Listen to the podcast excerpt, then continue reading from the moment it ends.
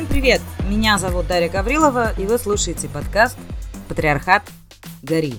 Это спецвыпуск, посвященный почившей королеве Великобритании Елизавете II. Но прежде чем я представлю сегодняшнюю гостью, а она великолепная, не менее важная для меня часть – это рассказать вам про спонсора к моей большой радости. Этот эпизод выходит при поддержке онлайн-школы IT Girls. IT-специальности сейчас на пике востребованности, и в целом понятно, почему так много людей идут в эту сферу или хотя бы ее пробуют. IT сейчас это и зарплаты, и вакансии с релокацией, и удаленка, и творчество, вообще вас свобода. Если у вас уже появлялась мысль, а что если пойти в IT? Возможно, я рада тому, что это срифмовалось, а, возможно, IT Girls станет для вас трамплином. Это онлайн-школа IT-профессий только для девушек. Миссия проекта – сократить гендерный разрыв в IT, который сейчас пугающе большой – 80 к 20. Это означает, что среди работников IT-сферы девушек и женщин всего лишь 20%. Почему так? Во многом это происходит из-за специфики воспитание девочек, так называемая женская гендерная социализация, ЖГС, и засилие в обществе стереотипов. Девушки еще со школы боятся идти в технические специальности из-за страха не справиться, из-за этих стереотипов, что математика для пацанов, а для девочек какие-то воздушные материи танцы и литература. А, но исследования подтверждают, что код, написанный женщинами, совсем не хуже мужского. Да и вообще первым программистом, или правильно сказать, программисткой в мире была женщина, Ада Лавлейс. В школе IT Girls обучают на front-end, back-end и mobile разработчиц. Плюс есть отдельный курс по собеседованиям. Уже во время обучения девушки работают над реальными проектами, чтобы выйти из школы с готовым портфолио, а лучшим ученицам помогают с трудоустройством. В школе учатся девушки и женщины со всего мира. Упор идет на подготовку к работе в международных компаниях. Чтобы понять, интересна ли вам эта работа и IT, почувствовать атмосферу школы и познакомиться с ее основательницей, приходите на открытый и бесплатный урок «Как девушке стать программисткой». На этом уроке вы узнаете, за сколько времени вы можете переучиться, Какие есть перспективы по эмиграции для программисток, как выбрать свое направление в IT и с чего начать. Еще раз повторю, что этот урок бесплатный. Ссылку я размещу в, в описании этого эпизода, а также в моем телеграм-канале «Патриархат Гори». Спасибо, я очень рада спонсорам. И в гостях у меня Марта Котовска, соавтор телеграм-канала про современную британскую политику с левого ракурса. Этот канал в Телеграме называется «Пшеничные поля» Терезы Мэй, но мы про него поговорим еще чуть позже. Марта, привет! Спасибо большое, что пригласили, потому что тема достаточно интересная. Давай начнем с, с знакомства, потому что мы с тобой знакомимся прямо сейчас. И мне кажется важным объяснить, э, как мы связаны с Великобританией. Я начну с себя, расскажу, потому что я не знаю, знает ли кто-то это про меня, но у меня партнер мой, с которым я 10 лет уже встречаюсь и 6 лет живу, э, он подданный британского королевства, ну, это официальное название. Так что я регулярно езжу в UK. Родители моего бойфренда, они такие британские леваки хипари. А, ну, как я помню, когда умерла Тэтчер, мы были с ними, и они открывали шампанское и пили за смерть ведьмы. Да, было такое, было-было. Многие этому радовались. Ну да, да, но меня это просто поразило. Я до этого слышала еще про Испанию, что вот когда Франко умер, каталонцы, э, есть такая легенда ходит, что каталонцы выпили все, все шампанское в регионе. Не осталось бутылок. Вот. Но, общем, у меня очень личная связь с Великобританией, я часто туда езжу, но вот именно в британской политике я разбираюсь как раз очень поверхностно. Марта, а как насчет тебя? То есть какие твои связи с Британией? Почему ты ведешь этот канал? Ну, вообще, до определенного момента мои знания о Великобритании вот как раз ограничивались тем, что есть Биг Бен, есть Five O'Clock, есть королева Елизавета, да, потому что, ну, куда без нее, ну, действительно, да. И э, эта страна не интересовала меня своей политикой. Э, я вообще заядлый любитель фантастики фэнтези, и один из моих любим, любимых авторов — это Чайна Мебель. Британский писатель-фантаст. И когда я читала его биографию, я увидела, что он бывший член социалистической партии Великобритании, социалистической рабочей партии. И у меня вот в тот момент шевельнулось, что ого, там есть социалисты, там есть какое-то левое движение, а они там хотят уничтожения монархии или что, или как вообще вот все это происходит. И это меня заинтересовало, наверное, в первый раз. Потом уже пошел 2015 год, прошел референдум за выход Великобритании из Евросоюза, ушел Дэвид Кэмерон, пришла Тереза Мэй, и одновременно с этим в оппозиционную либористскую партию то есть Мэй относится к консерваторам, а к либористам пришел Джереми Корбин. Либористская партия пережила такой кратковременный подъем, то есть пошли туда люди, и он такой, знаешь, казался кандидат от народа, если мы говорим вот всякими российскими реалиями, и поднял проблемы рабочего класса и так далее. И вот это меня заинтересовало во второй раз, и уже на этот раз серьезно. Мне нужно было пространство, куда я могла свои мысли какие-то изливать. В Твиттере э, мы познакомились, ко мне в реплае пришел Василий Царев, это мой соавтор. Наш канал начал набирать подписчиков. Мы акцентируем какие-то проблемы вот с левого ракурса. И вот у нас такой есть уютный уголок. Угу. Когда я, я написала про то, что буду делать спецвыпуск, написала, что будем обсуждать, э, является ли Елизавета II феминистской фигурой. У меня в комментариях к моему каналу а, возникло бурление, и большинство комментаторов как раз, ну, я так поняла, это были представители левых взглядов, которые писали, зачем вообще о ней говорить. Ну и комментарий, конечно же, обязательный э, с ирландскими феминистками, поговорите насчет э, Елизаветы II. Вот. Вы пишете про современную, современную британскую политику с левого ракурса. Что за взгляд этот? Вот этот, если есть какой-то общий взгляд с левого ракурса на британскую монархию, в частности. То есть, что считают левые про монархию, что они думали про Баблизу, как ее у нас называют. А, ну и причем тут вообще ирландские феминистки? Ну, смотри, э, Леваков много, они все разные, и есть, например, какие-то прям вот отъявленные антимонархисты, это движение Репаблик, которое считает, что, в принципе, если у вас есть монархия, пусть вот даже в таком куцем, да, обрубленном виде, конституционная монархия, где условно королевская семья царствует, но не правит, то говорить о демократическом государстве вообще не стоит. То есть это куром насмех какая у вас может быть демократия, если у вас до сих пор королевы, и там какие-то ритуалы, и, соответственно, если есть королева, значит, есть какие-то подданные, а если есть какие-то подданные, какая же это демократия? Ну и плюс, разумеется, Содружество наций, вопрос колоний британских, вот этого всего. Есть до, например, левоцентристов, которые полагают, левоцентристов и центристов, которые полагают, что, в принципе, проведение демократических реформ ну, как бы одно другому не мешает. Вот у нас есть, сохраняется вот этот институт, который приносит в том числе Великобритании очень много денег, потому что из-за королевской семьи туристы съезжают, всякие эти букингемские дворцы и так далее.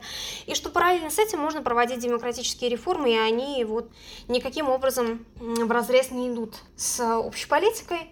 А на тему Ирландии вообще это очень больной вопрос. Здесь можно сразу упомянуть мем, значит, когда Елизавета II скончалась, там, вот знаете, очень многие объявляли траур, в, и в том числе и в социальных сетях, и заменяли там аватарки на черный фон или еще что-то.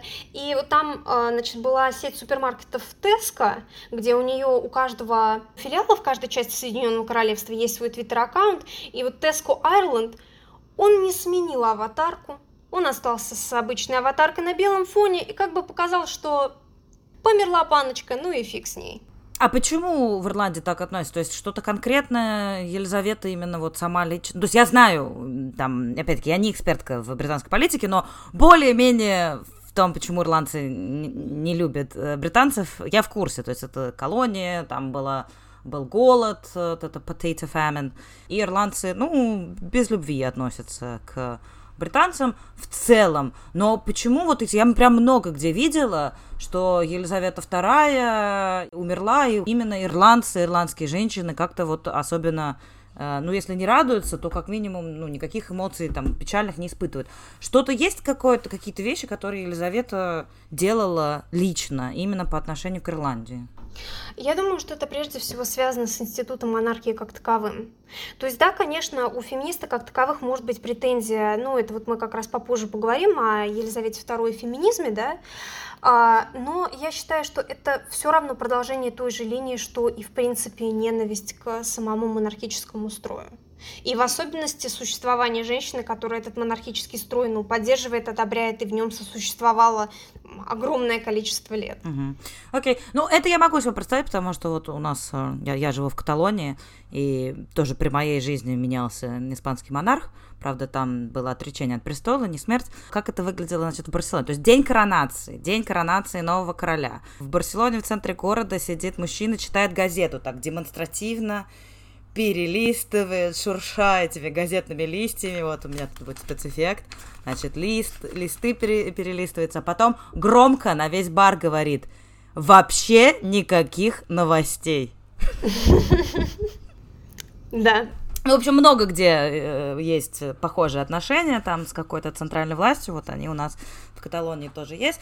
Давай перейдем к тогда, собственно, вопросу про э, Елизавету и феминизм, сначала общий вопрос, значимая ли фигура Елизаветы II для феминизма и прав женщин? Ну, на мой взгляд, скорее нет, чем да. Если мы вот прям говорим о феминизме, феминизме, да, то тут стоит учесть, что Елизавета II никогда, в принципе, в такие материи не вникала и в поддержке подобного движения, имеется в виду прям вот активно, не замечено. То есть смотри, можно говорить о том, что какие-то определенные ее поступки могут служить, ну, если не образцом, да, потому что она далеко не единственная женщина вот в 20 веке, которая занимала какие-то главенствующие позиции, то, по крайней мере, определенного рода референсом. Да, понятное дело, что вот Великую, о, Великую Отечественную, говорю, Вторую мировую там она постоянно общалась с людьми на фронте, там водила все эти грузовики, да.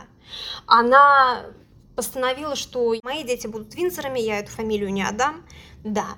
Она там приезжала в 79-м, что ли, году в Саудовскую Аравию, и вот все эти принцы, короли, шейхи и так далее общались с ней, с женщиной, и на фоне всего вот этого мужского разнообразия она там действительно была женщиной, да. То есть в определенном ключе можно рассматривать, что это было появление на вот такой вот мировой сцене действительно женщины, женщины, с которой приходилось считаться, да. Но если, допустим, вот мы посмотрим на ее поведение в частной жизни, я вот читала очень много э, биографий или там воспоминаний очевидцев, они говорят, что в принципе вот в начале семейной жизни она всегда акцентировала внимание на том, что вот я являюсь монархом, в своих каких-то вот деловых вопросах я являюсь лидером, но при этом в семье, вот главой семейства является Филипп. То есть вот у нее был такой типично патриархальный уклад семьи. Во-вторых, конечно же, с одной стороны, можно там сказать, что она не препятствовала вот этому вот, вот этой модернизации монархии, да, что она там много что сделала. Но с другой стороны, опять же, были ли у нее полномочия? Мы опять же возвращаемся к тому вопросу, что монархия, она там достаточно урезана в своих правах, и представить себе, что королева демонстративно откажется что-то поддерживать, ну, ну это, это глупо. То есть вот многие говорят, при ней же был этот изменен порядок престола наследия. Вот. Да. А, кстати, я не знаю, как у вас э, в... В Испании по-прежнему э, предпочтение наследнику мужского пола. А вот баб Лиза это-то как раз поменяла. Ну вот смотри, опять же, я как раз хотела сказать, это ведь не она поменяла. Этот законопроект был предложен правительством Дэвида Кэмерона, консерватора который, несмотря на это, сказал, что вот у нас есть э, какие-то препятствия в достижении вот этого гендерного равенства, и что нам нужно этот вопрос решить, поэтому мы предлагаем изменить порядок престола наследия. Да, она выступила на конференции, посвященной проблемам женщин, в том числе и с этим вопросом, и да, она заявила о том, что эти изменения, там будут благоприятны для Соединенного Королевства. Эти изменения должны были произойти давно, потому что вот потенциал женщин нужно там реализовывать в полной мере. И вот эта речь опять же вызвала ажиотаж, потому что все сразу начали говорить, боже мой, у нас королева феминист, это же, это же прям вот прекрасно. Но, опять же, я думаю, а что она могла сказать, что она могла сделать? То есть правительство предложило ей законопроект на подписание, да, это формальная процедура. Правительство его приняло, и Она его одобрила, подписала, ну и, в принципе, все. Ну, она же... Что она еще сделала, помимо того, что она одобрила, подписала? Она действительно была королевой на протяжении 70 лет. Елизавета родилась в 20-х годах 20 века. То есть она жила почти 100 лет. Она не дожила до столетия 4 года, да. Она вошла на престол, э, взошла в 1952 году. Это по совпадению такому год рождения Владимира Путина. То есть в тот момент, когда Путин только родился, она уже почти год правила, и у нее там было, по-моему, уже двое детей к тому моменту, да? Ну, то есть, ну, ей в любом случае, ей было уже 20 с чем-то лет, и она была монархом, и она очень долго находилась на престоле. То есть, есть люди, которые всю жизнь жили, и королевой была все время Елизавета. То есть, вот они родились, умерли, а королевой была Елизавета. И вот ну, ну то все-таки насколько сам тот факт, это понятно, я понимаю, что его нельзя измерить, но сам тот факт, что все эти люди выросли при королеве, и для них, соответственно, было нормализовано то, что, ну, конечно, женщина может наследовать престол, потому что вот у нас королева, и почему нет? Я только хотела сказать, что действительно королевы-то были и до этого в истории, но, тем не менее, да, ее срок правления, он действительно внушительный, и вот, наверное, еще раз повторюсь, несмотря на то, что она, безусловно, ограничена в правах, да, а, не могу сказать, что это прям является ее заслугой, поэтому, но тем не менее, вот все изменения, которые происходили с обществом за это время, то есть вот с 26 -го года, когда она родилась, да, с 52 -го года, когда она там стала королевой, общество проходило изменения, общество становилось все более и более эмансипированным, да, и в том числе правительство принимало вот те же самые законы для уравнивания, да, там защиты прав женщин и так далее. И по сути, каким бы формальным она ни была правителем, она в том числе озвучивала позицию правительства по этому вопросу и ну да, наверное, поэтому все они и думают, вспоминают в таком ключе. Кто-то написал в англоязычном твиттере, что я понимаю, что там многие американцы будут шутить над нашей там привязанностью или еще что-то. Просто поймите, что королева это такая бабушка, которая всегда с тобой и всегда на фоне. Ну, тут я тоже вот поделюсь своими, как я сказала в начале, у меня много личных связей. Ну, естественно, мы говорим с моим бойфрендом про Елизавету. В тот день, когда она умерла, он сказал, я не ожидал, что мне будет так грустно. Он совсем не монархист, но он, он скорее умеренных центральных, либо умеренно левых взглядов человек, то есть я левее, чем он. И, например, он очень ругался, когда мы посмотрели Черную пантеру.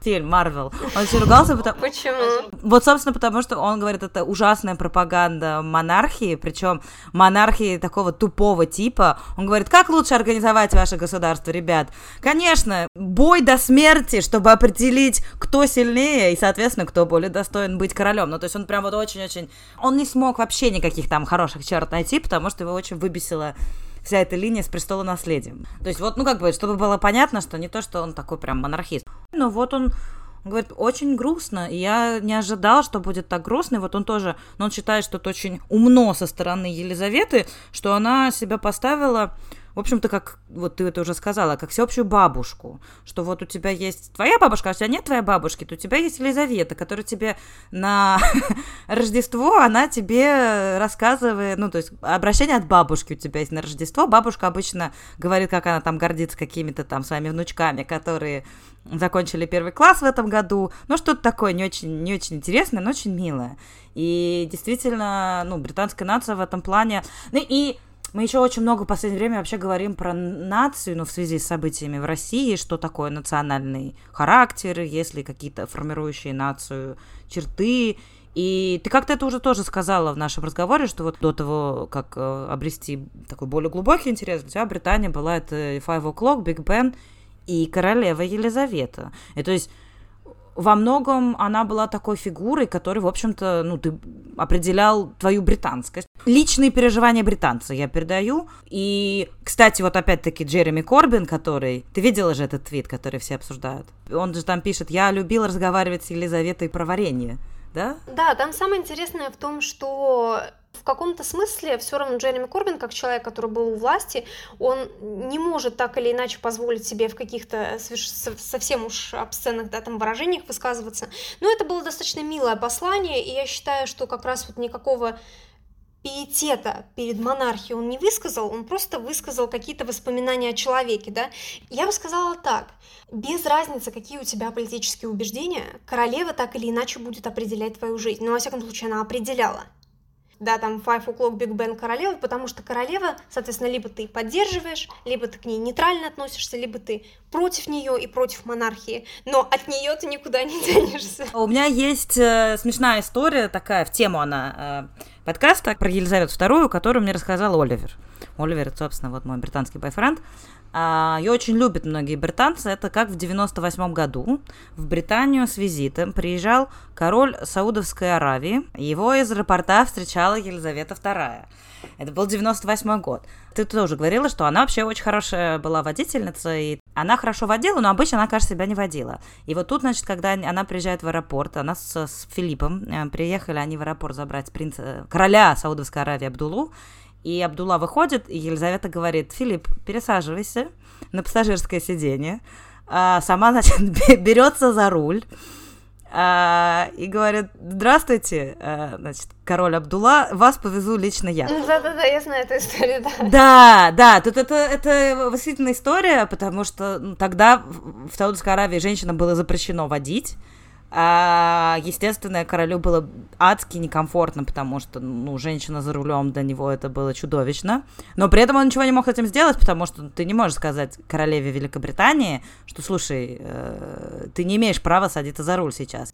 Ну, она, это действительно смешно. Знаешь, я вот э, очень много читала на эту тему. Мне просто было интересно, ну, как действительно люди видят ее и видят ее наследие. И вот среди тех людей, которые отстаивают точку зрения, что все-таки она имела значение для становления феминизма, да, они в большинстве случаев вспоминают вот эту историю. Ну, здесь сложно судить, да, я не думаю, что она там целенаправленно решила, что вот смущу-ка я этого мужчину, чтобы вот нанести урон, да, там, патриархальной культуре. Но мне кажется, это скорее была такая, ну, шалость частного лица, но шалость удалась, наверное. Ну да, шалость, шалость удалась. Была ли Елизавета II активисткой? Э, феминистического движения, ну, конечно, нет. О чем мы говорим? Ну, и феминисткой тоже она, кстати, вряд ли была. Но тут значение для феминизма не в том плане, что вот продвигала ли она осознанно какие-то вещи, а в том плане, как образы, да, архетипы. И это мощный образ, когда, ну, женщина просто говорит королю Саудовской Аравии, а вести вас буду я. И он ничего не может с этим сделать. А, мне кажется, тут еще стоит отмечать, что э, многие биографы пишут, что она свою основную цель видела вот а служение государству и, соответственно, своей нации. И даже если это подразумевало какие-то реформы, какую-то, опять же, модернизацию, она все это воспринимала как э, должное. И, значит, вот те многие вещи, которые сейчас некоторые рассматривают как именно феминистический акт, а вот там водить машину во время Второй мировой войны, да, там помогать там, тем, кто собирается на фронт, или там вот э, выступить с этой речью в поддержку, когда там был закон об изменении престола наследия, или еще о чем-то. Вот они сейчас уже воспринимаются немного по-другому. То есть, опять же, ну, меня трудно переубедить, да, ну, и, в принципе, ты со мной согласна?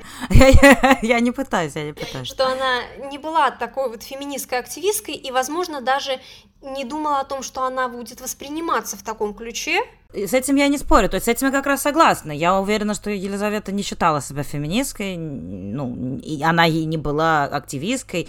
Я не про то, как бы была ли она ею в собственных глазах. Я про то, что она значила как фигура э, просто из-за того, кем она была. То есть вот просто из-за того, что, ну, эта женщина, вот как ты говорил, это женщина в, в очень высокой политической позиции очень высокопоставленная.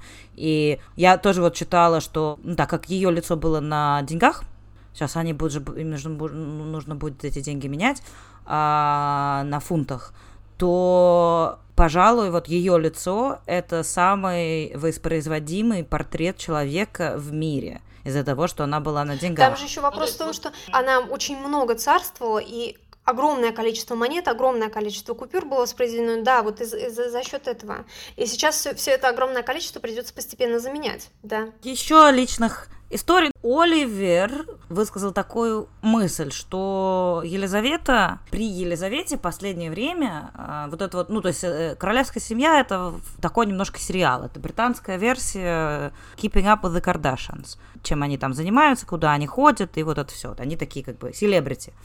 И британская монархия вот в последнее время и, и, и при Елизавете, она была там очень много женских персонажей, скажем так. То есть вот там была сама бабушка Елизавета. Даже у нас по-русски ее зовут Баблиза, да, то есть вот эта вот ее бабушкость, она передается через границы.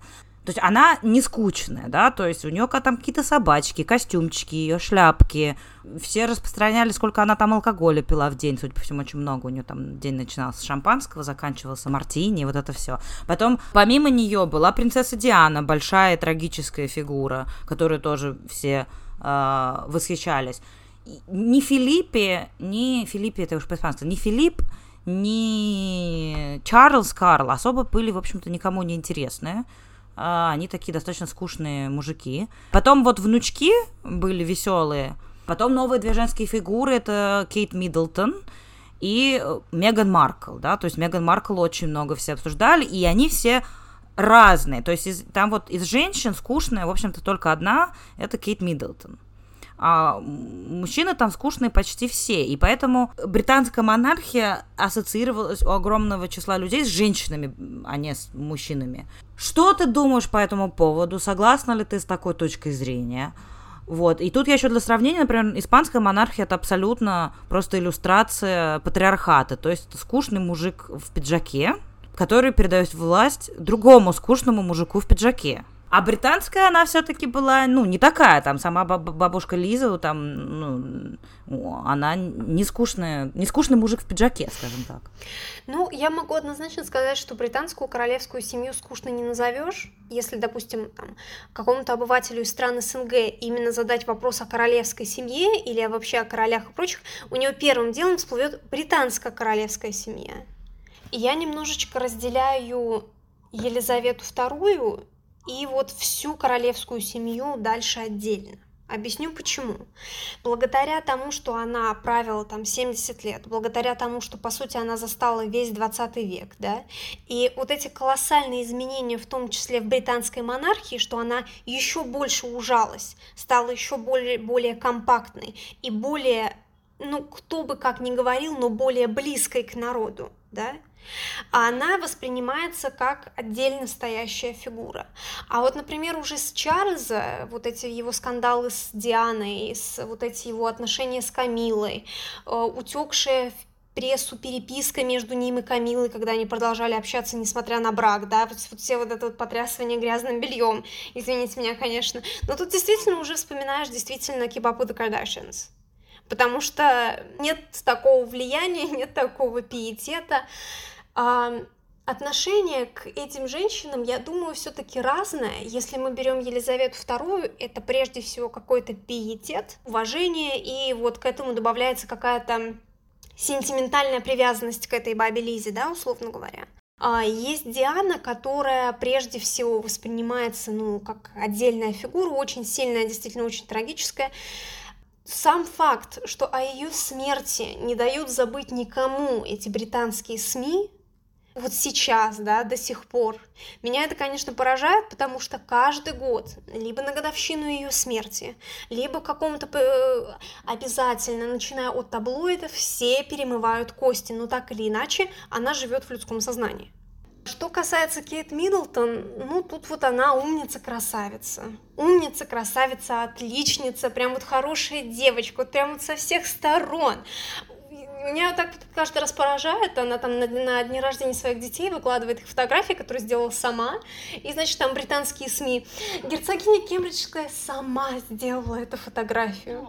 Ну, то есть, если уж мы вот говорим о феминизме, да, вы хвалите взрослую женщину, маму своих детей за то, что она делает фотографии своих детей, ребят. Ну, ну вот, мне кажется, как раз Кейт Миддлтон, мне кажется, она как раз совсем не феминистская фигура, то есть это реально женщина, которая всю свою жизнь выстраивает, чтобы она идеально смотрелась с такой классической точки зрения, что вот у нее муж, семья, а у нее красивые дети, она красиво выглядит и всегда ведет себя пристойно. А как раз-таки Баб Лиза-то все-таки... Ну, то есть она более, намного более эксцентричная была. Здесь опять же имеет значение то, что все-таки Елизавета, она же королева, то есть ну, э, Кейт да. в любом случае она будет, во-первых, королевой консортом, да. Ну, то есть понятное дело, что мы еще не знаем, как она там себя поведет, но у них еще вот эта разница повторюсь, в том, что Елизавета прям воспринимала вот этот вот свой долг перед нацией быть там царем, королем, монархом, прям вот как угу. свою первостепенную ну, да. ответственность. Немножко конспирологических теорий тоже покинувшая нас Татьяна Никонова а, как раз очень любила следить за королевской семьей, но она их любила анализировать вот именно с такой точки зрения архетипов. И, ну, это, кстати, не только Татьяна Никонова. Я такие, как бы, теории э, читала, что, собственно, когда вот был Диана, скандал и вот это все, ну, и там рейтинги королевской семьи падали чудовищно. И Лиза поняла, что что-то нужно с этим сделать, поэтому максимально был выведен из публичного пространства Чарльз, и сделали ставку на внуков. И что вот внуков они создали, собственно, вот у нее два внука, и их семьи это никакое как бы не веление души, а это такое как бы тоже просчитанный королевским домом две новые модели э, для существующей аудитории. То есть Уильям Кейт это для консерваторов. Они такие вот классические, очень, кстати, похожи на испанскую королевскую семью, абсолютно скучнейшие люди в пиджаках и для молодежи, скажем так, ну, в общем, более левых людей, которые такие за свободу и выражение самих себя, вот создали проект Гарри и Меган, что, значит, они такие бунтари, и Меган вообще актриса, которая не белая. Вот это на самом деле все еще баба Лиза пыталась э, инженерить модели королевской семьи, которые будут популярны в будущем.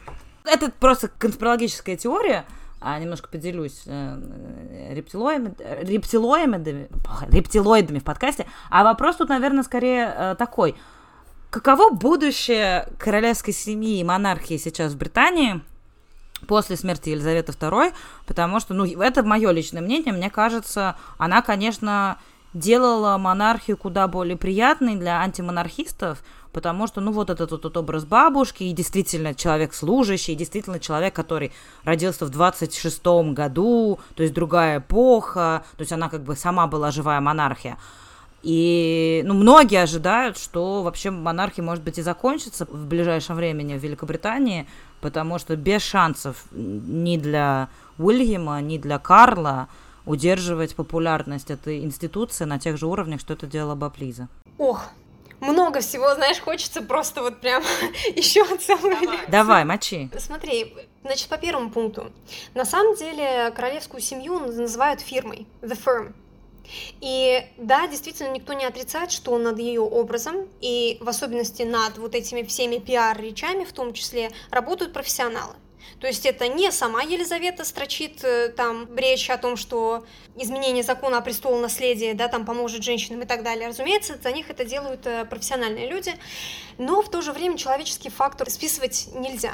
То есть я согласна с тем, что непосредственно люди, которые в том числе принимают решения консультировались по этому вопросу. То есть то же самое ведь, например, произошло с э, принцем Эндрю, которого обвинили это в сексуальном насилии. Вирджиния Джуфри, она обвинила его в сексуальном насилии.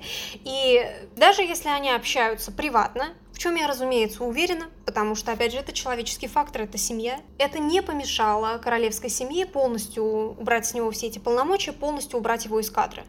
В публичном пространстве он больше не мелькает, потому что он портит образ королевской семьи. Все, что произошло с Дианой, это тоже человеческий фактор, мы его никак изменить не можем. И я думаю, что есть же люди, которые и в этом ищут да, подоплеку. Я не могу отрицать, что ставка королевской семьи как института, как вот этой вот фирмы, идет на Кэтрин и Уильяма, но, опять же, на мой взгляд, кажется, что видеть во, вс- во всем какие-то конспирологические теории, ну, не оправданно, и я думаю, что Гарри и Меган — это, опять же, человеческий фактор. Они слишком проблемные, и проблема еще в том, что заключается, что они сейчас, вот даже когда ушли, они не могут отвязать себя от королевской семьи. Они не могут найти людей, команду, которая выстроила бы им новый образ. Я же так понимаю, они вот уехали в Голливуд и хотят стать из королевской пары парой селебрити без проблем, да, каждый каждый зарабатывает-то как может. Но то, значит, они задвигают про защиту окружающей среды, потом берут частный джет, чтобы пролететь 30 километров, то вот постоянно, уже сколько лет прошло от э, формального их исхода из королевской семьи, они все мочат королеву и выезжают на этом пиаре, да, ну, королевскую семью, во всяком случае, что это им там было плохо. Так что я думаю, что это человеческий фактор и весьма-весьма неудобный. Что касается будущего монархии, вот как ни парадоксально, принц Чарльз, который, возможно, во время правления королевы Елизаветы казался незаметным, имеет свои какие-то сферы, которые ему по-настоящему важны. 25 раз повторю и все равно не устану повторять. Елизавета II ставила в главе вот этой своей стратегии создание идеального монарха, который служит государству для нации. Чарльз ждал своей очереди на престол 70 лет. Он является самым долгим вот этим вот наследником престола, и многие уже думали, что просто, возможно, она его переживет. Поэтому так или иначе у него возникли сферы интересов весьма специфические. Это гомеопатия, которую он очень привержен, и там какой-то фонд даже поддерживал гомеопатический, да. Но самое интересное, он не гнушается делать заявление, если что-то идет в разрез совсем с его мнениями. Я не вижу там каких-то масштабных разногласий, да, и я не вижу там возвращения какой-то абсолютной монархии, что он там стукнет скипетром и скажет, все, я теперь здесь король, да. Но вот, допустим, совсем недавно был случай, правительство приняло решение нелегальных мигрантов депортировать в Руанду. Схема эта еще не обкатана. Первый самолет остановил ЕСПЧ, Европейский суд по правам человека.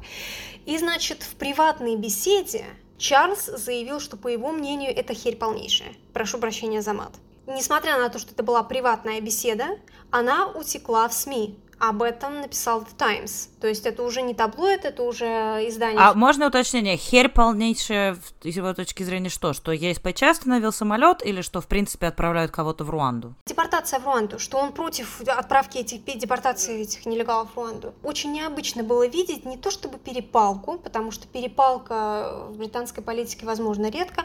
Скажем так, обмен заявлениями, что вот Кларенс Хаус, это резиденция принца Чарльза, она выпустила официальное заявление, что он ничего такого не имел в виду и вмешиваться вообще не будет. То есть, типа, сорян, ребята, мы не при делах, вот утекло, утекло, но мы ничего делать не собираемся. А, соответственно, власти сделали комментарий, действительно, что принцу Чарльзу лучше бы там своей гомеопатией заниматься. Вот, это к вопросу, опять же, к тому, какое влияние имеет, да, там, королевская семья в принятии решений, на, и влияние вообще на правительство никакого, конечно, не имеет. И те люди, которые сейчас э, рассуждают о вот смене монархии, им вот интересен прежде всего такой вопрос, то есть будет ли, допустим, Чарльз также сдерживаться?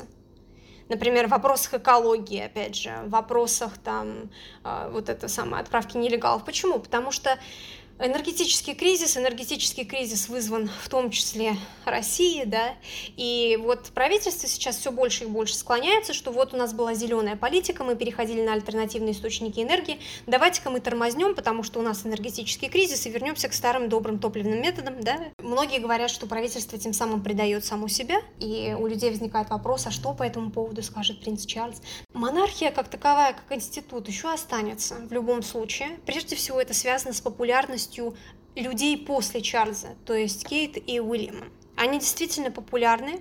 Даже вот был запрос такой, что они а откажется ли Чарльз от престола в их пользу. У него рейтинги, низкие рейтинги и, соответственно, низкая популярность, а низкая популярность это у нас низкий туризм, туризм нужно, нужно, чтобы все люди приезжали, да, там смотреть на Букингемский дворец и на короля. Так что я думаю, что монархия в любом случае сохранится, мы ее не потеряем в ближайшее время. Опять же, если брать королевскую семью как институт, Чарльз уже обещает там сократить э, чуть ли не в половину количество слуг в замках, это же затратно. Ну, это прям решительный шаг. Сократить количество слуг в замках. Ребята прям от последней рубахи отказываются. Ну, ну что тут поделать, тут прям это... А, кстати, вот был прикол, значит, когда Чарльз подписывал эту прокламацию о том, что он становится королем, у него там на столе лежали какие-то вещи, то ли ручка, то ли какие-то другие бумаги. И вот он, значит, подошел и так вот показывает, уберите это, пожалуйста.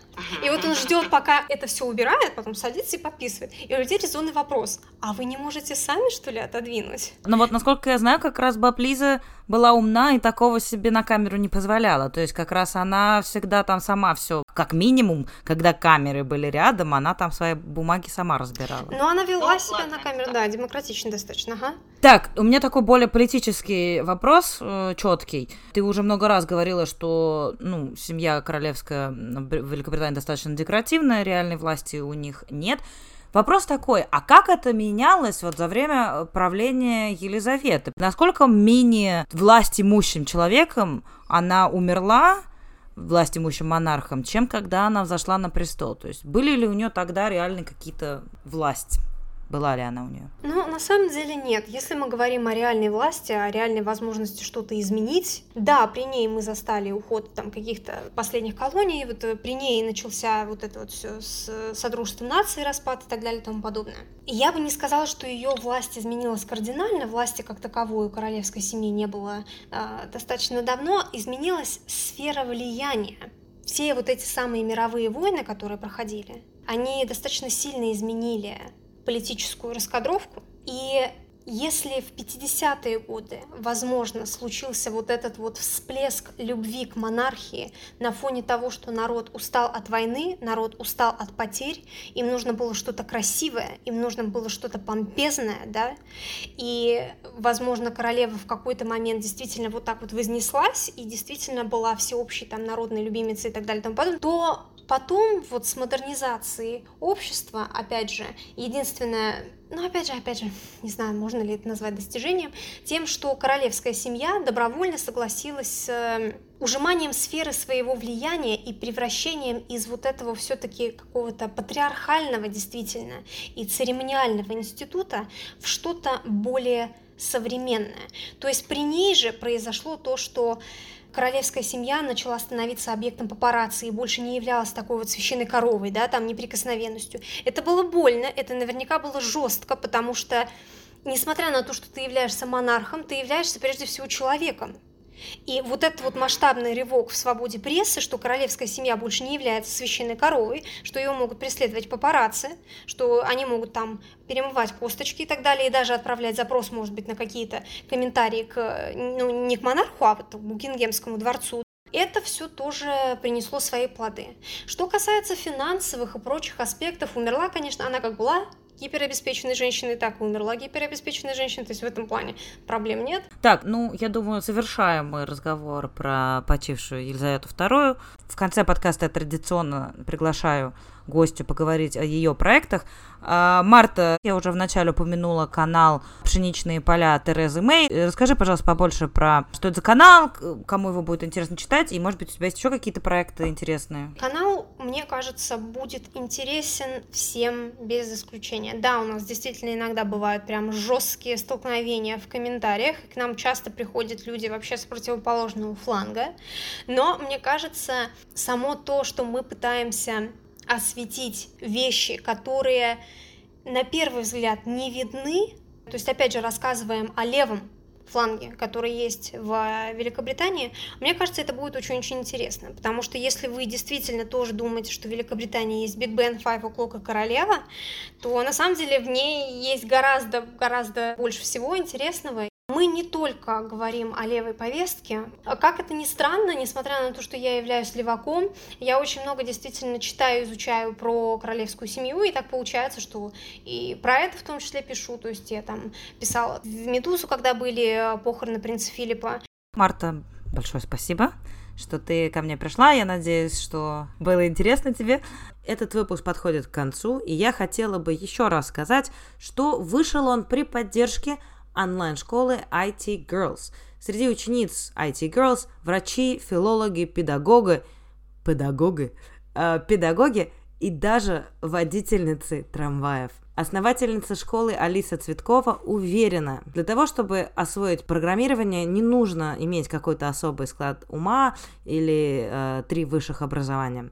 Достаточно интереса и опытного наставника. Сама Алиса программистка с 20-летним стажем. Она программирует с 14 лет и помнит времена, когда в вакансиях э, IT писали напрямую, что ищут мужчину и только от 25 лет. Сейчас все постепенно меняется, и многие компании, особенно международные компании, очень-очень рады нанимать на работу девушек-программисток. Поэтому, слушательницы дорогие, если вы думаете над сменой профессии, то сейчас есть все шансы В описании подкаста есть ссылка на вебинар Алисы Цветковой «Как стать программисткой». Нажимайте на ссылку, регистрируйтесь, и на вебинаре вы сможете задать все свои вопросы и убедиться, так ли страшен код, как его малюют. Большое вам спасибо, что вы слушали. Эм, в гостях у меня была Марта Котовская, она соавтор телеграм-канала «Пшеничные поля» Терезы Мэй. Этот канал обозревает британскую политику с левой точки зрения, с точки зрения левых взглядов.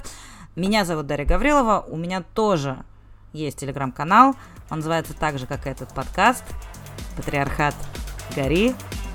Большое спасибо.